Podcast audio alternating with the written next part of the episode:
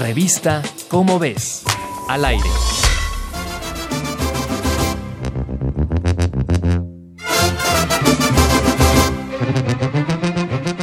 El aguacate está de moda. No por nada es uno de los alimentos más fotografiados en redes sociales. Pero, ¿qué sabemos de este nuevo símbolo del refinamiento culinario?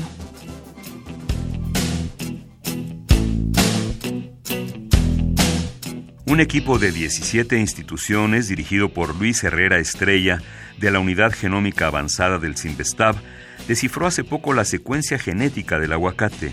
Hace algunos siglos, las únicas variedades de aguacate eran la mexicana, la guatemalteca y la antillana.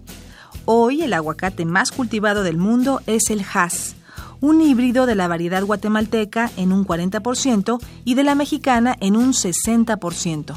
Gracias a la investigación de Herrera Estrella, sabemos con certeza ahora que el aguacate pertenece al grupo de las magnolídeas. Se separó de otras plantas con flores hace 150 millones de años. Son parientes suyos la nuez moscada, el laurel, la pimienta negra y la canela. Gracias a estos resultados, se podrían crear aguacates más resistentes, sin embargo, antes de aumentar su producción, debemos atender los problemas que han surgido en torno a su cultivo.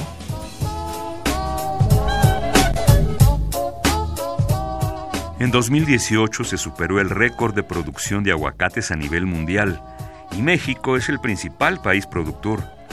Tan solo en Michoacán, responsable del 80% de la producción nacional, 8 de cada 10 aguacates son enviados a Estados Unidos. Por su alta demanda, al aguacate se le conoce ahora como el oro verde. De lo que se ha hablado poco es de algunos de los costos. Para producir un solo aguacate se necesitan casi 300 litros de agua. Además, para su cultivo se han deforestado muchas áreas, se han provocado incendios para cambiar el uso de suelo de otras, y han surgido siembras ilegales en muchos países latinoamericanos. Si a esto le sumamos el que los cárteles de droga han comenzado a interesarse en este negocio millonario, la situación se muestra mucho más compleja.